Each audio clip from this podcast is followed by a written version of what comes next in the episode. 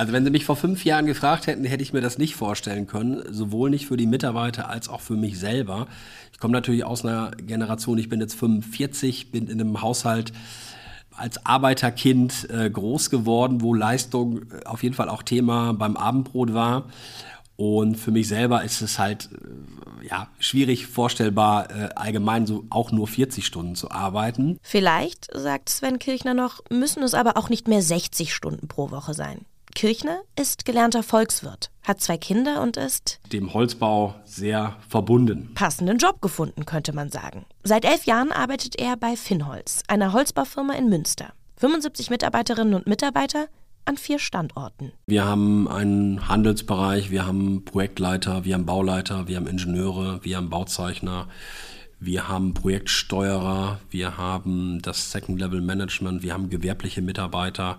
Das sind so, die äh, mir jetzt auf Anhieb einfallen an Abteilungen. Sven Kirchner ist einer der Geschäftsführer von Finnholz und es gibt ein Thema, das ihn seit einigen Jahren immer wieder beschäftigt.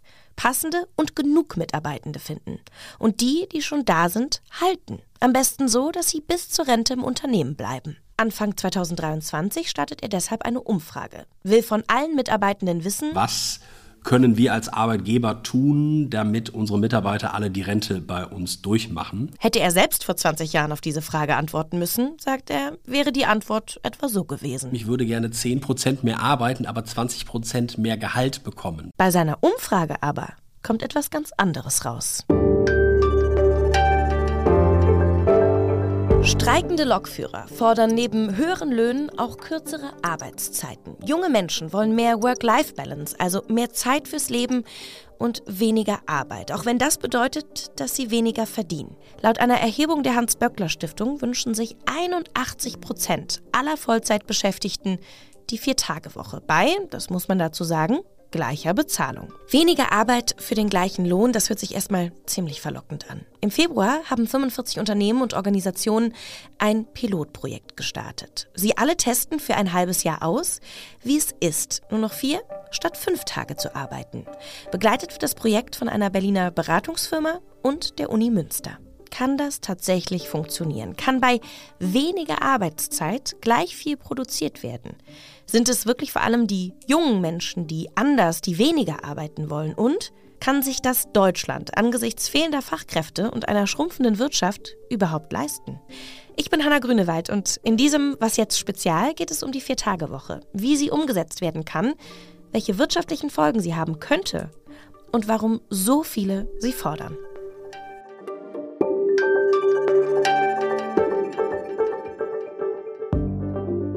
Wenn Sven Kirchner heute in Bewerbungsgesprächen sitzt, dann kommen da andere Fragen als zu seiner Zeit, als vor rund 20 Jahren. Da ist natürlich das Thema Work-Life-Balance in aller Munde. Auch die schüchternsten potenziellen Mitarbeitern sprechen dieses Thema relativ schnell an. Wie viel muss ich arbeiten?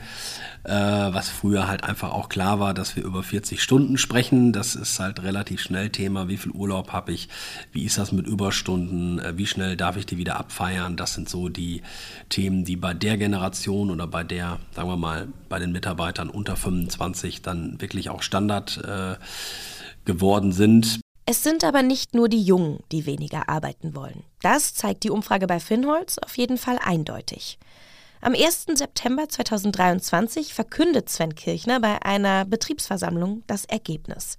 Es gibt also eine Antwort auf die Frage, was sich die Mitarbeitenden wünschen, um bis zur Rente im Unternehmen zu bleiben. Mit dem Ergebnis, dass ca. 80 Prozent der Mitarbeiter bei uns sich weniger Arbeit wünschen. Kirchner und seine Kollegen aus der Führungsebene, die haben aber noch mehr Neuigkeiten. Also es war sozusagen eine Überraschung, die wir auch so präsentieren wollten. Wir haben noch ein paar andere Themen an dem Tag gemacht. Wir haben natürlich was zu essen, was zu trinken. Am Ende wurde nochmal gegrillt. Äh, also wir wollten das natürlich auch positiv besetzen und auch ein bisschen miteinander arbeiten. Aber als Endergebnis kam dann raus, dass wir die Vier-Tage-Woche einführen wollten. Vier Tage arbeiten, drei Tage frei. Und das schon ab dem 1. Januar 2024. Die Reaktion war gemischt. Also tatsächlich bei den Produktionsmitarbeitern war das reflexartig. Ich will gar nicht weniger arbeiten. Ich bin es gewohnt, morgens um halb sechs aus dem Haus zu gehen und um 16 Uhr äh, wieder zu Hause zu sein. Also da war es wirklich so, was soll ich jetzt mit meiner Zeit anfangen? Das wiederum im Ingenieurbüro oder eher bei den Bildschirmarbeitsplätzen waren das gar keine Bedenken in dem Zusammenhang, sondern da überwog einfach, okay, ich muss einen Tag äh, weniger die Woche äh, zur Arbeit erscheinen. Es gibt verschiedene Arten der Viertagewoche. Die eine Option, vier Tage statt fünf arbeiten und das bei vollem Lohnausgleich. Teilweise aber wird auch auf Lohn verzichtet. Eine andere Option, und so läuft es bei Finnholz, 36 statt 40 Wochenstunden, einen Tag mehr frei, an den anderen dafür eine Stunde mehr.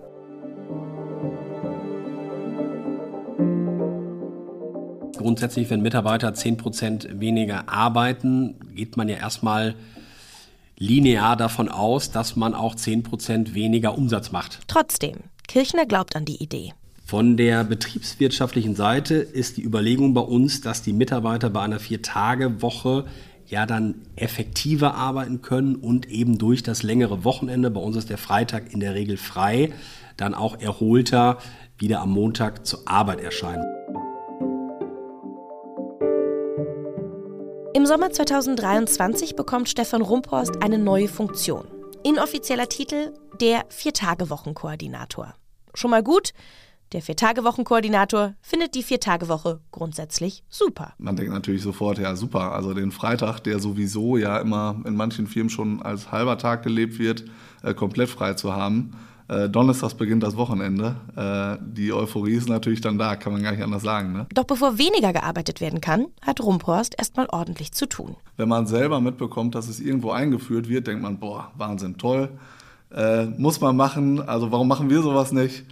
Wenn man selber damit konfrontiert wird und überlegen muss, was alles getan werden muss, dass es überhaupt funktionieren kann, dann denkt man komplett anders darüber nach. Dann denkt man, ah, wo sind die Schwierigkeiten, kriegen wir das überhaupt hin? Ähm, was muss getan werden. Dass Menschen immer wieder um die Verkürzung ihrer Arbeitszeiten kämpfen, das ist nichts Neues. Den Acht-Stunden-Tag, den haben wir zum Beispiel der Arbeiterbewegung der Weimarer Republik zu verdanken. Nach teilweise 90-Stunden-Wochen in den Fabriken im 19. Jahrhundert setzten sich die Arbeiter für die Verkürzung ein. Im November 1918 erließ der damalige Reichskanzler Friedrich Ebert dann die entsprechende Verordnung zur Regelung der Arbeitszeit. Und die Vier-Tage-Woche, die gab es mehr oder weniger freiwillig auch schon mal. Um Massenentlassungen zu vermeiden, hat VW in den 90er Jahren mal die Vier-Tage-Woche eingeführt. Zehntausende Angestellte, die arbeiteten in den Werken ab 1994 28,8 statt 36 Stunden und das Gehalt, das wurde um 10 Prozent abgesenkt. 30 Jahre später diskutieren wir wieder über die Vier-Tage-Woche. Es ist dann oft von einem Wandel der Arbeitswelt die Rede. Von der Gen Z und den Millennials, denen Freizeit wichtiger als Arbeit sei. Aber stimmt das? Mein Kollege aus dem Arbeitsressort, David Gutensohn, hat darüber ein ganzes Buch geschrieben. Generation Anspruch heißt es. David, wie haben sich die Kämpfe um die Arbeitszeit über die Jahre entwickelt? Also da können wir natürlich sehen in den letzten 100 Jahren, dass sich die Arbeitszeit immer mal wieder verändert hat. Also wir reden über den, die Fünf-Tage-Woche, den Acht-Stunden-Tag, der eingeführt wurde. Es gab große Kampagnen. Samstags gehört Papa mir. Da müssten wir heute drüber sprechen, ob nicht auch die Mutter samstags dazu gehört. Und ähm, vielleicht sogar an dem Freitag. Also wir sehen, dass sich da immer wieder was verändert hat. Es gab immer wieder Arbeitszeitkämpfe, die geführt wurden in der Vergangenheit. Und ich würde sagen, die Geschichte wird hier einfach nur weitergeschrieben. Erklär uns doch gerne nochmal, was das für eine Kampagne war. Samstag gehört der Vati mir. Das war eine große Kampagne von vielen verschiedenen gesellschaftlichen Akteuren, beispielsweise von Gewerkschaften. Und da ging es darum, die Fünf-Tage-Woche einzuführen. Also früher war es üblich, dass man auch samstags eben gearbeitet hat. Und dann hat man irgendwann gesagt, wir wollen jetzt das neue Vollzeit so gestalten, dass wir über 40-Stunden-Woche und Fünf-Tage-Woche reden. Und das ist tatsächlich ein großer Fortschritt gewesen. Und meine These wäre, dass die Jungen in Bewerbungsgesprächen, aber eben auch die Gewerkschaften jetzt in den Verhandlungen diesen Arbeitskampf eigentlich nur weiterführen. Und dass der logische nächste Schritt, ob es heute, morgen oder in vielen Jahren, die Vier-Tage-Woche wäre. Und wer genau will die Vier-Tage-Woche eigentlich? Gibt es dazu Daten? Ja, dazu gibt es eine Studie der Hans-Böckler-Stiftung. Die haben einen großen Teil der Bevölkerung repräsentativ befragt. Und da können wir sehen, dass 73 Prozent der Menschen die Vier-Tage-Woche oder die Arbeitszeitverkürzung bei gleichem Lohn unterstützen würden und auch für sich ähm, fordern. Ähm, wir können sehen, dass 8 Prozent davon sogar sagen würden, sie würden ihre Arbeitszeit reduzieren, wenn das bedeutet, dass sie Einkommen abgeben müssen dafür, also eben nicht bei vollem Lohnausgleich. Und nur 17 Prozent der Befragten lehnen die Vier-Tage-Woche ab. Und was auch ganz spannend ist, wenn man sich die Pilotprojekte anschaut, die es ja in Großbritannien oder Portugal gegeben hat, dann sehen wir auch, dass 90 Prozent der Unternehmen, eben wenn sie dieses Pilotprojekt durchlaufen, am Ende bei der Vier-Tage-Woche bleiben. Also das ist tatsächlich eine Debatte, die gerade ziemlich groß geführt wird. Das heißt, wenn ich das mal kurz zusammenfasse, ein Großteil, der wünscht sich die Vier-Tage-Woche aber noch haben sie die wenigsten. Was hat denn diese Entwicklung mit unserer Einstellung zur Arbeit zu tun? Wie hat die sich geändert? Wir erleben da gerade eine sehr hoch polarisierende und emotionale Debatte um Arbeit, gerade wenn es um den Generationenkonflikt geht. Ich erinnere mich daran, dass äh, Andrea Nahles vom Ponyhof gesprochen hat oder Jens Spahn vom Freizeitpark Deutschland. Thomas de Maizière hat auch in einem Zeitinterview davon gesprochen, dass die junge Generation ihm zu faul sei. Also das ist eine sehr polarisierende Debatte. Ich würde aber sagen, die Jungen, die wollen etwas leisten, die wollen nicht weniger arbeiten, sondern die wollen anders arbeiten. Vieles davon ist auch eine Art Klischee. Und die Jungen ähm, wollen flexibler arbeiten, achten auf ihre Work-Life-Balance, Tendenziell ähm, sehen sie sich auch eher im Homeoffice, je nachdem, ob der Beruf das zulässt. Und sie sagen eben, Arbeit darf nicht krank machen und mich weder dauerhaft über- oder unterfordern. Und darin unterscheiden sie sich natürlich schon stark von der älteren Generation und deshalb sehen wir diese große Debatte auch gerade. Was hat sich denn an unserer Arbeitswelt geändert, dass vielleicht auch diese Tendenzen jetzt sichtbar werden? Ja, die Jungen, die wurden vor allen Dingen in der Pandemie sozusagen arbeitssozialisiert, sind da als Berufseinsteiger eben auf den Arbeitsmarkt gekommen und haben dementsprechend auch schon gelernt, dass Arbeit vielleicht im Leben auch einen anderen Stellenwert hat. Also da hat sich auf jeden Fall etwas verschoben. Man sagt immer so, dass bei der älteren Generation Arbeit noch so eine Art Religion war und das äh, ändert sich gerade, das sehen wir. Da geht es aber nicht darum, dass die Jungen faul sein wollen, sondern dass sie zum Beispiel auf genügend Freizeit pochen, um eben auch vom Job abschalten zu können, um dann eben im Beruf leistungsfähig zu sein und möglichst lange leistungsfähig zu sein. Und ähm, der Wunsch nach Arbeitszeitreduzierung, der hat auf jeden Fall zugenommen. Gleichzeitig sehen wir, es gibt ja diesen massiven Fachkräftemangel, der führt dazu, dass junge Generationen mehr fordern können auf dem Arbeitsmarkt. Und durch die hohe Inflation sehen wir auch, dass die Gewerkschaften dementsprechend jetzt auch mehr fordern. Und zwar nicht nur mehr Gehalt, sondern auch wie die GDL, IG Metall und Verdi, die fordern ja mittlerweile auch, dass man an der Arbeitszeit etwas macht, und zwar bei vollem Lohnausgleich. In manchen Branchen scheint eine Umstellung leichter zu sein für alle Menschen, die am Schreibtisch und im Büro arbeiten. Die sind da vielleicht flexibler. Aber was ist denn mit anderen Berufen, mit Menschen, die zum Beispiel im Krankenhaus arbeiten oder bei der Bahn? Hat die Vier-Tage-Woche ein Klassismusproblem? Ich sehe zumindest die Gefahr, dass wir in einer Art Debatte laufen, die in die Richtung geht. Wir haben die privilegierten Großstädte am Homeoffice und äh, alle anderen, die auf dem Land in den Fabriken oder Bäckereien arbeiten und Überstunden machen müssen. Also da steckt auf jeden Fall ein großer gesellschaftlicher Sprengstoff drin. Das müsste auch die Politik dementsprechend lösen. Ich würde aber nicht sagen, dass die Vier-Tage-Woche und die Arbeitszeitverkürzung nur bei Akademikerinnen und Akademikern eine Rolle spielt. Ich habe beispielsweise im letzten Jahr mit einer Malermeisterin gesprochen, die hat sich dazu entschieden, die Vier-Tage-Woche einzuführen. Davor hatte sie mit ihren Mitarbeitern eine Versammlung gemacht und die ganz offen gefragt, was wünscht ihr euch, was soll sich verändern? Dann haben die die Vier-Tage-Woche eingeführt und das hat dazu geführt, dass sie jetzt heute deutlich mehr Bewerberinnen und Bewerber auf ihre Stellen hat als vorher. Sie konnte alle Stellen besetzen. Also wir sehen auch im Handwerk, auch in der Pflege und auch in anderen Berufen und Branchen werden eben diese Arbeitszeitverkürzungen oder andere Forderungen jetzt gestellt. Jetzt haben wir über die verschiedenen Branchen gesprochen, aber ich möchte noch mal auf die möglichen gesellschaftlichen Folgen der Vier-Tage-Woche zu sprechen kommen. Was könnte diese Umstellung für Familien, aber vielleicht auch für die Geschlechtergerechtigkeit bedeuten? Das ist wahrscheinlich der spannendste Punkt in der ganzen Debatte, der auch oft ignoriert wird, wenn wir darüber sprechen, weil dann Expertinnen und Experten ganz oft sagen so, hm, dann fällt ja ganz viel Arbeit weg, wer macht die denn? Erstens reden wir dann nur über Arbeit und nicht über Care-Arbeit, was wir eigentlich machen sollten. Und zweitens können wir sehen, ähm, dass sich Männer tendenziell wünschen, vor allem junge Väter, dass sie etwas weniger arbeiten möchten in Umfragen und Frauen wünschen sich gerne, dass sie etwas mehr arbeiten. Und das wäre tatsächlich eine positive gesellschaftliche Entwicklung. Denn Stand jetzt ist es leider oft noch so, dass der Mann in fünf Tagen in Vollzeit arbeitet und die Frau an drei Tagen. Und wenn in Zukunft beide vier Tage die Woche arbeiten, dann können sie sich auch so Sachen wie die Care-Arbeit fairer und gerechter aufteilen. Und das wäre eine positive Entwicklung. Insofern ist wahrscheinlich die Vier-Tage-Woche eine, auch eine Art emanzipatorisches Projekt. Nochmal zu dem Stichwort Geschlechtergerechtigkeit. Also es wird ja auch ganz oft argumentiert, dass die Vier-Tage-Woche insbesondere für Arbeitstätige Mütter sinnvoll ist. Wieso gerade für die? Also für die wäre das vor allen Dingen wichtig, weil sie ja heute schon sehr oft in Teilzeit arbeiten, in der Regel sogar nur an drei Tagen Und wenn natürlich der Partner ähm, sozusagen mehr Care-Arbeit übernehmen kann, können sie ihre Arbeitszeit aufstocken, was auch dazu führt, dass sie leichter Karriere machen können. Diesen Effekt können wir beobachten. Wir reden ja auch jährlich über den Gender Pay Gap, der könnte angepasst werden. Dementsprechend, wenn wir das Ganze bei vollem Lohnausgleich gestalten. Also tatsächlich hätte die Vier-Tage-Woche vor allen Dingen für Frauen die meisten Auswirkungen, die positiv sind. Glaubst du, dass die Vier-Tage-Woche als Lösungsvorschlag auch ja, also flächendeckend funktionieren könnte? Ich würde sagen, deswegen bin ich auch nicht dafür, dass man die gesetzliche Vier-Tage-Woche von heute auf morgen in allen Branchen starr einführt, sondern das Wichtigste sind ja flexible Arbeitszeiten, dass man die ermöglicht, gerade auch, wir haben über junge Familien gesprochen, junge Väter und Mütter, wenn die sich ihre Arbeitszeiten flexibler einteilen können, dann äh, schafft das sehr viel Freiraum und das ist natürlich ein sehr wichtiges Instrument. Und genauso würde ich sagen, müssen wir viel, viel darüber sprechen, wenn ähm, Menschen Richtung Rente gehen. Also die letzten zehn Jahre vor der Rente, das schaffen viele in der Pflege, ja, gerade über die Berufe, über die wir geredet haben, Pflege, Dachdecker, ähm, Metzger, also viele, die harte, anstrengende Berufe haben, schaffen das dann nicht mehr. Und dann hinzugehen und die Arbeitszeit schrittweise runterzusetzen oder das Ganze mit Weiterbildung und Umbildung ähm, zu gestalten, das kann auch dazu führen, dass diese Menschen, die heute ganz oft schon frühzeitig in Rente gehen, dann vielleicht doch bis zum Rentenalter oder sogar darüber hinaus noch arbeiten können. Also auch da sehen wir ein Potenzial, dass die Vier-Tage-Woche oder eben flexible Arbeitszeiten ermöglichen könnten. Ich danke dir ganz herzlich, lieber David. Sehr gerne.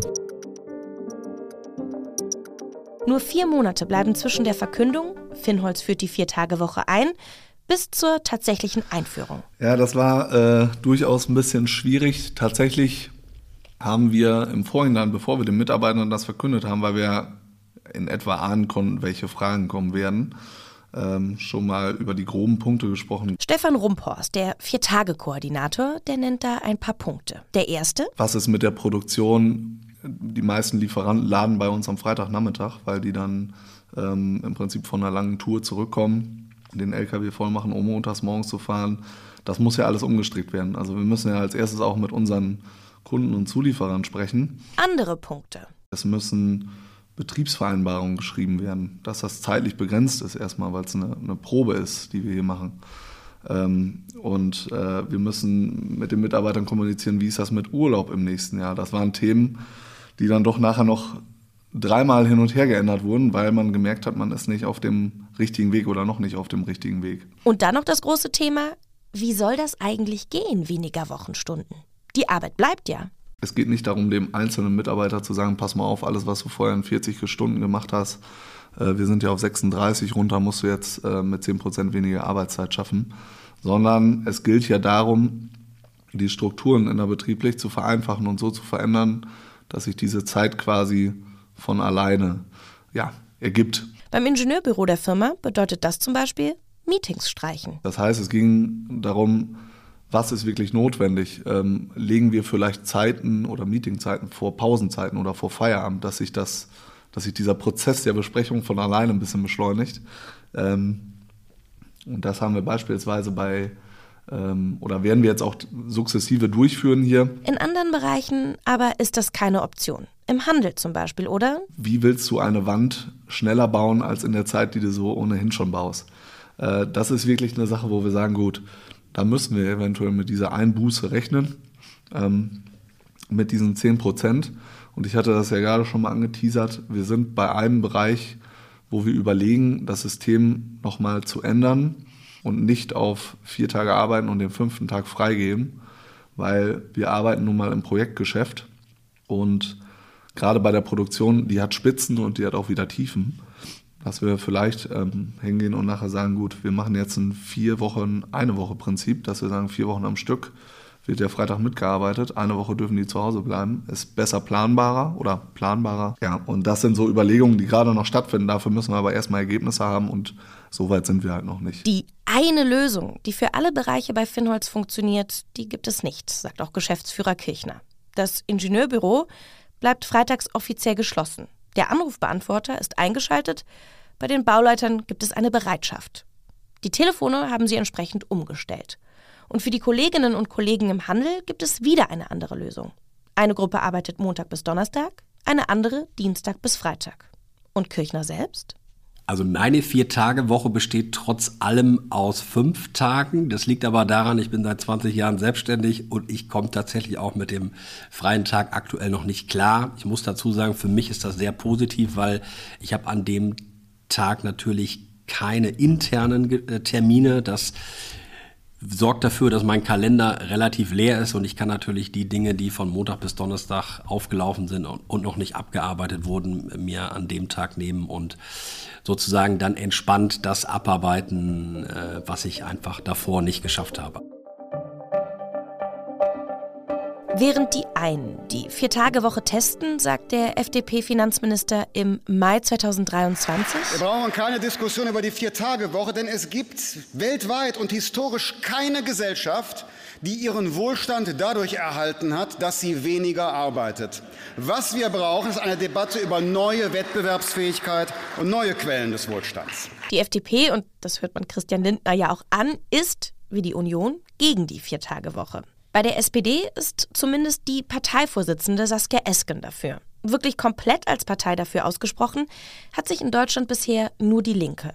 Die findet auf jeden Fall, Arbeitnehmerinnen, die müssen sich aussuchen dürfen, ob sie vier oder fünf Tage arbeiten wollen. Wie bzw. kann weniger Arbeiten tatsächlich funktionieren? Für Arbeitgeber, aber auch, wenn wir mal aufs große Ganze schauen, auf unsere Wirtschaft. Die hat Dr. Andrea Hammermann im Blick. Sie ist Senior Economist für Arbeitsbedingungen und Personalpolitik am Institut der deutschen Wirtschaft. Frau Hammermann, lassen Sie uns mal ganz utopisch starten. Wie kann die Vier-Tage-Woche funktionieren? Ein Tag weniger in der Woche arbeiten, das heißt acht Stunden weniger bei gleichem Lohn. Das ist ja so ein bisschen das, ähm, was viele darunter auch verstehen. Das würde bedeuten, dass ich im Prinzip die, die Stundenproduktivität dann eben derart steigern müsste, dass ich quasi 25 Prozent mehr produktiv bin in den Stunden, die mir noch verbleiben. Das sind enorme Produktivitätsreserven, die wir so äh, in den letzten Jahrzehnten tatsächlich nie gesehen haben. Also das heißt, wenn wir wollen, dass unsere, ja, unsere Produktivität, die Leistung gleich bleibt, der Wohlstand in Deutschland gleich bleibt, dann müssten wir ähm, ja die Arbeitsleistung derart verbessern.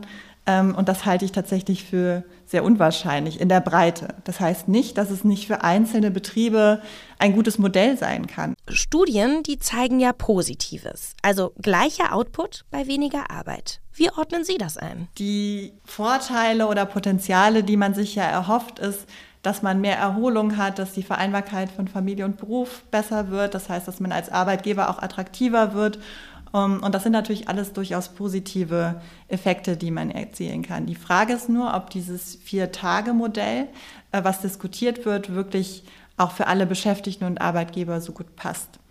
Nehmen wir mal die Erholung. Ähm, dann wäre es ja so, dass ich eben keine Arbeitsverdichtung habe. Das heißt, dass die Arbeit auch wirklich reduziert werden kann. Das wäre die Grundvoraussetzung, sonst hätte man diesen Erholungseffekt gar nicht. Beim Thema Vereinbarkeit ist es tatsächlich so, dass wir von vielen Befragungen wissen, dass sich die Beschäftigten eher Arbeitszeitflexibilität wünschen. Das heißt, nachmittags mal äh, kurz jemand aus der Kita abholen oder ähm, andere Aufgaben mal zum, zum Amt gehen zu können. Also die Flexibilität ist das, was Beschäftigte schätzen. Ähm, das ist aber in diesem starren Vier-Tage-Modell so gar nicht angelegt, sondern da einigt man sich ja auf einen Tag und Beschäftigte werden auch nicht immer den Freitag freinehmen können. Und das führt dazu, dass wir eigentlich das, was wir in den letzten Jahren erreicht haben, nämlich mehr Arbeitszeit und Ortsflexibilität, ein bisschen wieder zurücknehmen und einschränken. Und ich glaube, dass es gar nicht für alle wirklich vorteilhaft ist. Werden wir mal ganz realistisch. Dem deutschen Arbeitsmarkt, dem gehen bis 2035 sieben Millionen Arbeitskräfte verloren, wenn nicht gegengesteuert wird. Das hat das Nürnberger Institut für Arbeitsmarkt und Berufsforschung untersucht. Wie kann die Vier-Tage-Woche unter diesen Umständen funktionieren? Das ist ein ganz wichtiger Punkt. Also wenn wir daran einfach denken, dass wir immer weniger werden, der demografische Wandel setzt ja in den nächsten Jahren erst so richtig ein. Momentan haben wir Rekorderwerbstätigen Zahlen, aber wir sind wirklich am Peak. Ähm, und wir wissen einfach, dass wir für sowas wie die digitale und ökologische Transformation auch Menschen brauchen. Also Klimaneutralität ohne Menschen wird nicht funktionieren. Das bedeutet, wir brauchen die Handwerker, wir brauchen die Pflegekräfte und viele andere Berufe eben auch. Und wir merken, dass es zunehmend schwieriger wird, weil die jüngere Generation die Alten oder die Älteren nicht ersetzen kann. Aber auch aus dem Ausland Fachkräfte zu rekrutieren, ist gar nicht so einfach, weil der demografische Wandel in vielen Ländern, wo unsere Fachkräfte herkommen, eben genauso stattfindet wie bei uns auch. Und deswegen ist die Frage, wie wir unser Arbeitszeitvolumen, was wir in Deutschland haben, vielleicht tatsächlich eher ausdehnen können.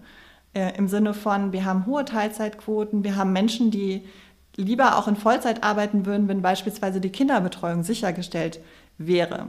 Und das sind Ansatzpunkte, wo man etwas tun kann, um tatsächlich dem demografischen Wandel entgegenzuwirken.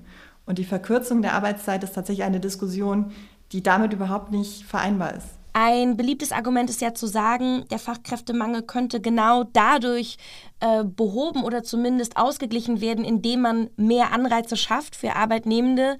Und da wäre die Vier-Tage-Woche einer von vielen Anreizen. Wenn es um die Attraktivität des einzelnen Betriebs geht, würde ich sagen, ja. Wir wissen, es gibt Beschäftigte, die finden das sehr attraktiv, wenn man nur an vier Tagen arbeitet und dafür natürlich auch noch den Lohnausgleich bekommt. Das ist etwas, was Beschäftigte auch wertschätzen. Wenn das jeder machen würde, dann hätten sie die, diesen Attraktivitätsvorteil auch nicht mehr. Das heißt, es ist gut, wenn der Betrieb für sich feststellt, dass es auch den Mehrwert hat in der Region, weil man eben der Einzige ist, der sowas anbietet, eben die nötigen Fachkräfte auch zu kriegen. Aber volkswirtschaftlich kann das gar nicht aufgehen, weil die Köpfe natürlich begrenzt sind. Stichwort volkswirtschaftlich. Wenn wir uns Deutschland gesamtwirtschaftlich anschauen, dann sind das sicherlich gerade keine leichten Zeiten. Kann sich Deutschlands Wirtschaft denn überhaupt eine Vier-Tage-Woche leisten? Was wir momentan wieder verstärkt diskutieren, ist das Thema Standortattraktivität. Das heißt, wir befinden uns äh, mit unserer Wirtschaft im internationalen Wettbewerb und natürlich sind Arbeitskosten ein Faktor. Wenn die Arbeitskosten steigen, die Fachkräfte hier fehlen, dann investieren Unternehmen in anderen Ländern. Und das ist etwas, was wir uns natürlich als Deutschland nicht in Massen leisten können. Wir haben hohe Energiekosten, wir haben Bürokratie, wir haben viele Standortnachteile möglicherweise auch, äh, die wir aber dadurch ausgleichen, eigentlich traditionell immer, dass wir gutes Humankapital haben, innovative Ideen, Menschen, die hier wirklich auch etwas bewegen wollen. Und das ist etwas, was wir auch fördern sollten, was uns attraktiv macht. Schauen wir noch mal ins Ausland. Verglichen mit anderen OECD-Staaten arbeiten wir hier verhältnismäßig wenig. Können wir mit einer Viertagewoche im internationalen Vergleich überhaupt mithalten? Ja, wir haben ähm, hohe Teilzeitquoten. Das ist, glaube ich, noch was, was wir uns nochmal vor Augen führen sollten. Wir haben es geschafft, gewisse Gruppen in Deutschland zu aktivieren. Unsere Frauenerwerbstätigkeit ist im internationalen Vergleich sehr hoch. Wir haben es geschafft, auch die Älteren äh, im Arbeitsmarkt stärker zu integrieren. Das sind alles positive äh, Botschaften. Allerdings eben ich sag mal, zu Lasten des Arbeitszeitvolumens, weil diese Menschen häufig eben, also Frauen haben hohe Teilzeitquoten und auch die Älteren. Das heißt, das Arbeitszeitvolumen, wie Sie schon angesprochen haben, ist im internationalen Wettbewerb gar nicht so groß, also verhältnismäßig klein sogar. Und insofern ist es für uns besonders wichtig, Technologien, zum Beispiel KI, aber auch andere, äh, zu integrieren, um uns eben auch produktiv zu halten und produktiv zu machen, gerade vor dem Hintergrund, dass wir weniger werden. Und ich würde sagen, dass man das Modell von anderen Ländern nie adaptieren kann. Wir wissen, es gibt Pilotstudien, die die Vier-Tage-Woche getestet haben. Auch in Deutschland ist die Pilotstudie gerade gestartet. Das heißt aber eben nicht, wenn es in Teilbereichen der Wirtschaft funktioniert oder in anderen Ländern in Teilen auch funktioniert, dass man das grundsätzlich ausrollen kann. Ein paar dieser Studienergebnisse, die ziehe ich hier nochmal raus. In Island zum Beispiel sind die Produktivität und das Wohlbefinden gestiegen. In Großbritannien gab es weniger Fehltage und dann gibt es sogar noch eine britische Studie, die zeigt, dass die CO2-Emissionen gesunken seien. Bei Ihnen klingt das aber eher so, als ob wir 42 Stunden pro Woche arbeiten sollten. Ich würde tatsächlich sagen, wir sollten darüber nachdenken, dass dort, wo man Aktivierungspotenziale hat. Also ich habe Teilzeit angesprochen. Diejenigen, die gerne in Vollzeit arbeiten würden, aber aus gewissen Gründen das eben immer noch nicht gut können, weil sie sich um ihre Kinder und pflegebedürftige Angehörige kümmern, das sind Potenziale, die es zu heben gilt, weil das sind Menschen, die würden gerne mehr arbeiten, aber die einfach andersweitig gebunden sind. Und da kann man Rahmenbedingungen schaffen, um das zu fördern. Auch die Debatte über die Lebensarbeitszeit, das bedeutet ja nicht, dass wir alle im Prinzip ähm, immer länger arbeiten müssen, aber wir müssen uns überlegen, wie wir die Erwerbsfähigkeit über einen sehr langen Zeitraum hinweg aufrechterhalten. Ich kann vielleicht nicht eine Tätigkeit, ähm, die sehr körperlich anstrengend ist, ein Leben lang machen. Aber ich kann mir natürlich überlegen, wie schaffe ich Mobilitätsprozesse, wie schaffe ich Qualifizierungsangebote, dass jemand nochmal in etwas anderes hineinwechselt, in eine andere Tätigkeit und dem Arbeitsmarkt erhalten bleibt. Wir haben jetzt über den Fachkräftemangel gesprochen. Sie haben auch gerade noch mal betont, dass man vielleicht auch darüber nachdenken muss, länger zu arbeiten. In jedem Fall aber eher mehr als weniger. Trotzdem muss man ja auch als Arbeitgeber aufhorchen. Also es gibt eine neue Generation, die auf den Arbeitsmarkt drängt, die ganz andere Vorstellungen hat. Viele wollen die Vier-Tage-Woche, um mehr Zeit für die Familie zu haben. Was kann man aus Arbeitgebersicht also tun? Ich glaube, das ist nicht nur eine Generationsfrage, sondern vielmehr noch eine Frage, in welcher Phase des Lebens befinde ich mich eigentlich. Es ist ja nicht so, dass das Zeitbudget, was wir zur Verfügung haben, immer gleich wäre. Es gibt möglicherweise Phasen, wo wir uns stärker in die Arbeit einbringen wollen, wo wir Karriere auch stärker anvisieren. Es gibt Familienphasen. Vielleicht möchte man aber sich auch nochmal völlig umorientieren, möchte eine Weiterbildung machen. Das heißt, eine lebensphasenorientierte Arbeitszeitgestaltung ist, glaube ich, etwas, mit dem man als Arbeitgeber den Bedürfnissen der Beschäftigten am ehesten gerecht wird. Mein Kollege David Gutensohn, der hat gesagt, dass die Vier-Tage-Woche möglicherweise sogar ein emanzipatorisches Projekt ist. Also, dass insbesondere Mütter und Frauen von einer Vier-Tage-Woche profitieren würden. Was ist da Ihre Perspektive? Also, ich glaube eben nicht, dass die Vier-Tage-Woche, wie sie standardmäßig verstanden wird mit dem einen zusätzlichen ähm, freien Tag, dass es gerade für Gruppen, die den Großteil der Sorgearbeit übernehmen, und das sind in der Regel Frauen, dass es für sie überhaupt kein attraktives Modell ist, sondern dass sie eher diese Arbeitszeitflexibilität, ähm, eine unterschiedliche Verteilung in verschiedenen Wochen auch brauchen.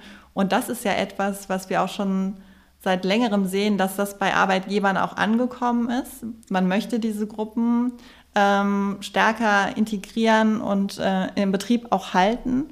Und wir sehen eine Arbeitszeitflexibilisierung. Ähm, und ich glaube, genau das ist der richtige Weg. Wenn man sich attraktiv machen möchte, muss man auf die Beschäftigten zugehen und fragen, was die Bedürfnisse sind. Und da hilft dieses starre Modell von ähm, vier Tagen arbeiten, drei Tage frei eben den wenigsten. Ich danke Ihnen ganz herzlich, Frau Hammermann. Wenn man im Februar 2024 auf die Homepage von Finholz geht, dann steht da groß, Freitag wird zum Freitag. FH-Gruppe führt Vier-Tage-Woche ein. Schon am Donnerstagabend ins Wochenende starten und mehr Zeit für Familie und Hobbys haben. Eine Zwischenbilanz lässt sich nach knapp einem Monat Vier-Tage-Woche natürlich noch nicht ziehen. Aber ein paar Dinge, die fallen auf, sagt Geschäftsführer Kirchner. Also gerade der Anteil von hochqualifizierteren oder auch von qualifizierteren Mitarbeitern, was die Anzahl der Bewerbungen angeht, ist doch, denke ich mal, verdoppelt oder sogar auch verdreifacht. Und die, die schon bei Finnholz arbeiten, nicht nur die Jungen, sind bislang auch zufrieden. Also ich glaube, dass wir, dass die Zielgruppe nicht sich nur auf junge potenzielle Mitarbeiter auswirkt. Das sehen wir auch an unserer Stammbelegschaft da erkennen wir auch, dass, dass gerade die Älteren das auch sehr gut finden. Ja? Also es geht ja immer darum, man hat ein paar Sachen äh, mit Kindern auch verloren, man hat weniger Sport gemacht, man hat vielleicht auch ein bisschen weniger soziale Kontakte und vielleicht ein Kaffeekränzchen, was man sonst am Wochenende immer dazwischen schieben muss, kann man dann auch schon mal am Freitag machen. Ob die Vier-Tage-Woche auch aus betriebswirtschaftlichen Gesichtspunkten sinnvoll ist, kann Kirchner noch nicht beantworten. Die Vier-Tage-Woche bleibt erstmal ein Test. Einer, an den der Geschäftsführer selbst glaubt. Wenn wir jetzt am äh, 18. Dezember verkünden, alles doof, wir drehen das wieder zurück, also äh, motivieren für die Mitarbeiter ist das auch nicht. Also wir gehen jetzt mal davon aus, dass wir das äh, weiterführen, es sei denn, es ist so katastrophal, dass man aus betriebswirtschaftlicher Sicht sagen muss, dass es nicht funktioniert hat. Da gehen wir jetzt aber aktuell nicht von aus. Die Studien aus anderen Ländern zeigen, die meisten Unternehmen, die bei den Modellprojekten mitgemacht haben, wollen danach weitermachen. In Großbritannien zum Beispiel bleiben 51 von 56 Unternehmen dabei. Die Forschenden, die konnten auch feststellen, dass, trotz Vier-Tage-Woche, die Umsätze gesteigert werden konnten. Angestellte, die meldeten sich weniger krank und sie kündigten auch seltener. In Deutschland ist die Vier-Tage-Woche für viele bislang nur eine Idee. Für manche utopisch, für andere, wie Sven Kirchner, ein Test. Und wie ist es für Sie? Könnten Sie sich vorstellen, nur vier Tage in der Woche zu arbeiten? Schreiben Sie uns an wasjetzt.zeit.de. Dahin können Sie auch gerne Fragen und Feedback zu dieser Sonderfolge senden. Mein Name ist Hanna Grünewald und ich bedanke mich ganz herzlich bei Konstanze Keins für die redaktionelle Mitarbeit an dieser Folge. Es ist nicht ganz unironisch, dass wir fünf Tage lang an dieser vier Tage Wochenfolge gearbeitet haben. Ich danke Ihnen fürs Zuhören und wünsche Ihnen ein erholsames und hoffentlich nicht allzu arbeitsreiches Wochenende. Ach ja, und es gibt ja auch immer noch was zu tun, beziehungsweise einzubauen als Podcasterin. Eine Frage, die hatte ich dann noch. Wie viel arbeiten die GesprächspartnerInnen dieser Folge denn tatsächlich? Ich glaube, der Mensch ist ein Gewohnheitstier und ich frützel da auch mal so ein bisschen mit meiner Frau. Ich brauche halt für einige Dinge etwas länger. In drei Monaten hat sich das dann auch so einge pegelt, eingependelt, dass ich sicherlich vielleicht auch am Freitag gedanklich mehr frei habe, als ich das vielleicht jetzt noch habe. Also was ich äh, schätze an meinem Arbeitgeber ist, dass wir tatsächlich die Arbeitszeitflexibilität haben. Ich habe eine Fünf-Tage-Woche. Ich würde auch sagen, dass ich viel arbeite, aber ich schreibe mir meine Überstunden auf und gleiche die auch rechtzeitig aus. Der Freitag ist für mich total entspannt geworden. Ich mache meistens morgens nur irgendwie so drei, vier Stunden arbeite ich in der Regel. Aber der Freitagnachmittag ist Gold wert.